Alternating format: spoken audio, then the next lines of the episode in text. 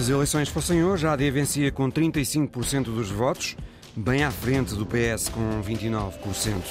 É o que diz a última sondagem da Universidade Católica para a Antena 1, a RTP e o Jornal Público. O debate dos líderes partidários na RTP foi por breves instantes perturbado por um ativista da Climáxima.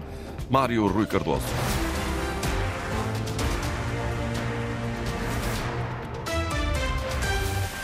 Aliança Democrática é a força que recolhe a maior parte das intenções de voto. A 15 dias das eleições, é o que indica o último estudo da Universidade Católica para a Antena 1, a RTP o Jornal Público, feito esta semana, entre segunda e quarta-feira. O inquérito volta por AD à frente, com 35%, mais 6 pontos do que o Partido Socialista, e também indica, João Alexandre, a possibilidade de uma maioria à direita sem necessidade do Chega. Com uma subida de 3 pontos percentuais em relação à última sondagem, a AD de escola tem agora 6 pontos de vantagem em relação ao PS. 35% para a coligação que junta PSD, CDS e PPM, 29% para os socialistas, que sobem apenas um ponto e que vêm agora mais distante a possibilidade de uma maioria à esquerda, enquanto que à direita começa a ganhar forma a possibilidade de uma maioria sem o apoio do partido liderado por André Ventura. Juntas, AD, Iniciativa Liberal, que obtém 6% dos votos e com possibilidade de se manter como quarta força política, alcançam 41% da votação, enquanto que à esquerda a soma dos votos de PS, Bloco de Esquerda, CDU e Livre se fixa nos 38 e já fora da margem de erro do estudo, que indica ainda que o Chega se mantém como a terceira força política, mas em queda em relação à última sondagem, de 19 para 17%. Como quinto partido mais votado, mas muito próximo dos liberais, mantém-se o Bloco de Esquerda, que desce um ponto percentual para os 4%, seguido do Livre, que se mantém com 3% e com possibilidade de ultrapassar a CDU, que não sobe dos 2% registados no estudo do início de fevereiro. Quanto ao PAN, mantém os números do estudo mais recente, apenas 1% das intenções de voto. A sondagem aponta ainda que o Chega é o partido com maior capacidade para reter o eleitorado que votou no partido nas eleições de há dois anos e que há mais indecisos entre o eleitorado que votou à esquerda do que entre o eleitorado que votou à direita nas legislativas de 2022. Esta sondagem também diz que Luís Montenegro é o preferido de 46% dos inquiridos para Primeiro-Ministro. Montenegro tem mais 12 pontos do que Pedro Nuno Santos nas preferências para chefe do governo.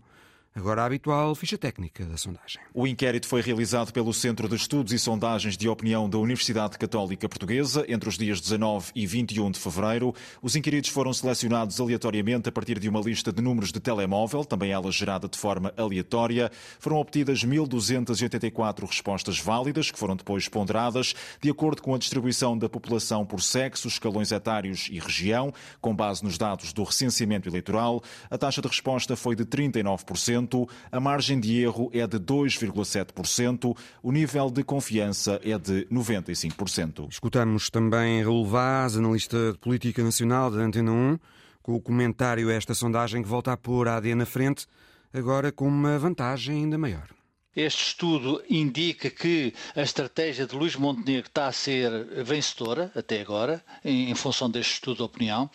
Uh, aliás, é mobilizador para a estratégia da AD, porque, uh, como, como foi dito, uh, a soma entre a AD e a Iniciativa Liberal, que é a assunção afirmada de uma possível coligação pós-eleitoral entre a AD e o Iniciativa Liberal, dá 41%. não estamos na maioria absoluta, mas estamos na margem da maioria absoluta. Isto tem outra leitura, ou seja, o Chega, que é o tal elefante vivo, muito vivo, aliás, na sala, perde alguma, alguma, alguma respiração neste estudo de opinião.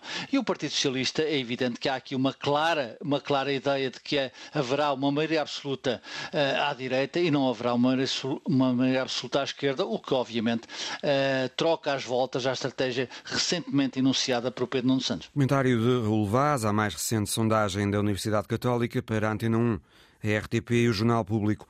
Ainda decorre na RTP o debate com os líderes de todos os partidos. Com assento parlamentar, Pedro Nuno Santos detalhou as condições em que o PS aceitará governar ou não. O Partido Socialista governará se eh, ganhar com maioria absoluta, governará se ganhar com maioria relativa, mas conseguir eh, encontrar uma maioria parlamentar, uma maioria absoluta parlamentar, nomeadamente à esquerda, governará se ficando em segundo, conseguir também construir uma maioria parlamentar à esquerda no Parlamento, governará se ganhar as eleições num quadro de maioria de direita, tendo o PSD não inviabilizando a não inviabilizar um governo do Partido Socialista.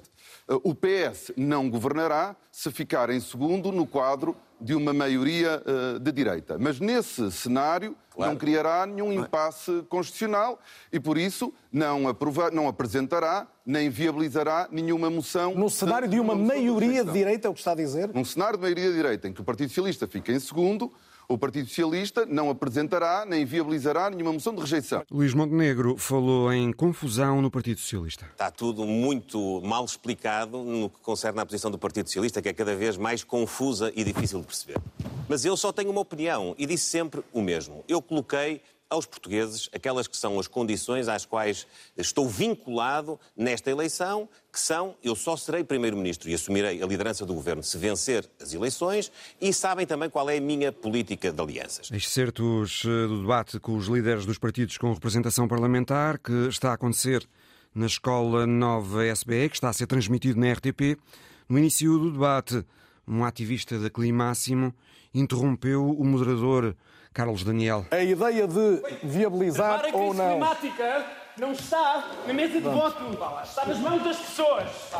Eleições com mandato até 2020. Um incidente, como perceberam. Parar a crise climática não está nas mesas de voto, está nas mãos das pessoas. As palavras deste ativista da Climáximo que interrompeu o debate que está a acontecer na RTP na próxima segunda-feira às 10 da manhã. Estes mesmos líderes que debatem na RTP voltam a reunir-se aqui na rádio para um novo debate. A Ministra da Defesa diz que a hipótese de uma manifestação de militares nas ruas não é aceitável num Estado de direito democrático.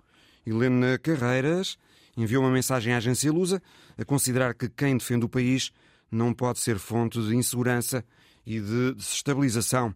Depois dos protestos de polícias e GNRs por um subsídio de risco igual ao da Polícia Judiciária, também várias associações das Forças Armadas vieram admitir a possibilidade de se manifestarem nas ruas.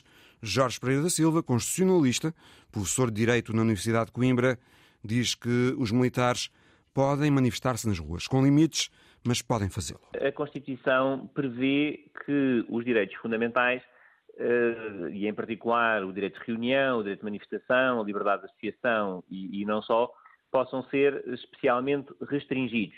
Uh, isso é o que, o que, resulta do artigo 270 da, da Constituição, uh, nos termos da lei. Portanto, há uma remissão da Constituição para a lei uh, e essa lei é fundamentalmente a Lei de Defesa Nacional. Também o Estatuto dos Militares das Forças Armadas, mas é sobretudo a Lei de Defesa Nacional, que restringe o direito de reunião, não elimina, desde que os militares eh, não estejam fardados, não estendem qualquer símbolo nacional, ehm, podem eh, participar em manifestações. Desde que não levem armas nem uniformes, os militares das Forças Armadas também podem sair à rua a manifestar-se. É a leitura do constitucionalista Jorge Pereira da Silva.